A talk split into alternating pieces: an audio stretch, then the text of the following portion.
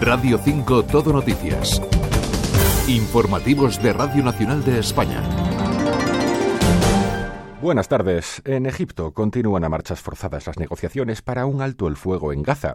Una delegación de Hamas se ha desplazado este domingo a El Cairo para reunirse con los mediadores, Qatar, Egipto y Estados Unidos, para intentar impulsar ese acuerdo antes del Ramadán que comienza la próxima semana. Un encuentro al que no ha acudido representación israelí. El gobierno de Netanyahu ha rechazado asistir al no haber facilitado jamás una lista de los rehenes vivos que todavía siguen en su poder, según fuentes oficiales citadas por medios israelíes. La actual propuesta de alto el fuego prevé una tregua de seis semanas, así como el intercambio de rehenes por presos palestinos en una proporción de uno por cada diez. Jamás eleva la cifra de rehenes muertos por bombardeos israelíes a 70, aunque Israel solo ha confirmado la muerte de una treintena. El portavoz del ejército israelí, Daniel Agari, ha asegurado hoy que Israel coordina la ayuda humanitaria para proteger a los civiles de Gaza. Hemos coordinado un total de 21 lanzamientos desde el aire en el norte de Gaza, en colaboración con Francia, Emiratos, Jordania, Egipto y los Estados Unidos. Vamos a seguir ampliando nuestros esfuerzos humanitarios para la población civil en Gaza. Algunos datos. Al menos 15 niños han muerto de hambre y sed en la franja en los últimos días. Este domingo, ocho civiles han muerto en un bombardeo israelí contra un camión humanitario en el centro de la franja y ya son más de 30.300.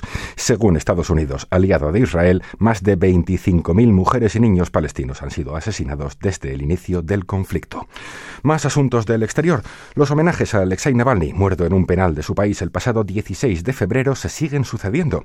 En Moscú, este domingo y por tercer día consecutivo, cientos de rusos han hecho cola en el cementerio de Borisovo para despedirse del líder opositor.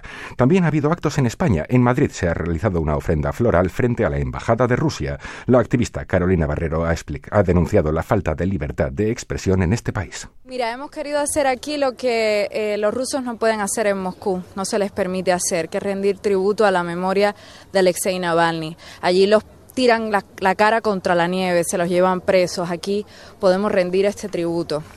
En España sigue el tira y afloja en torno al caso Coldo. Tras la caída de José Luis Ábalos, el PP pone ahora la diana en la presidenta del Congreso, Francina Armengol, a la que sitúan en la trama durante su etapa como presidenta balear. Miguel Tellado, portavoz. No puede seguir ni un minuto más al frente del Congreso de los Diputados. No está capacitada ni ética, ni política, ni moralmente, y por eso Francina Armengol lo antes posible, tiene que abandonar la presidencia del Congreso de los Diputados. Desde el PSOE responde su líder en Euskadi y próximo candidato a la Endacari. Eneco Andueza apunta al propio Tellado, cuyo nombre asegura aparece en el sumario del caso Coldo y carga contra la estrategia de los populares. Lo único que saben hacer es patalear, insultar, enfangar, lanzar bulos, enredar y hacer una oposición absolutamente fanática contra el gobierno.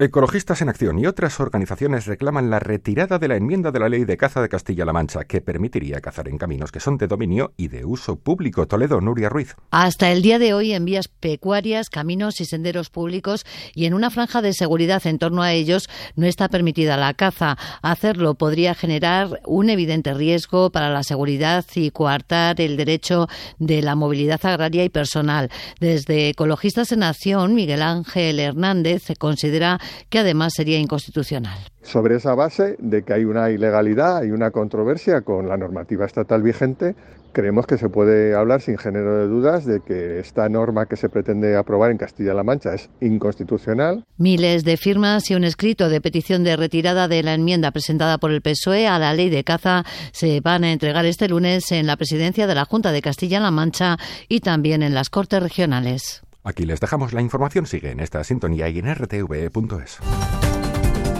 Radio 5 Todo Noticias.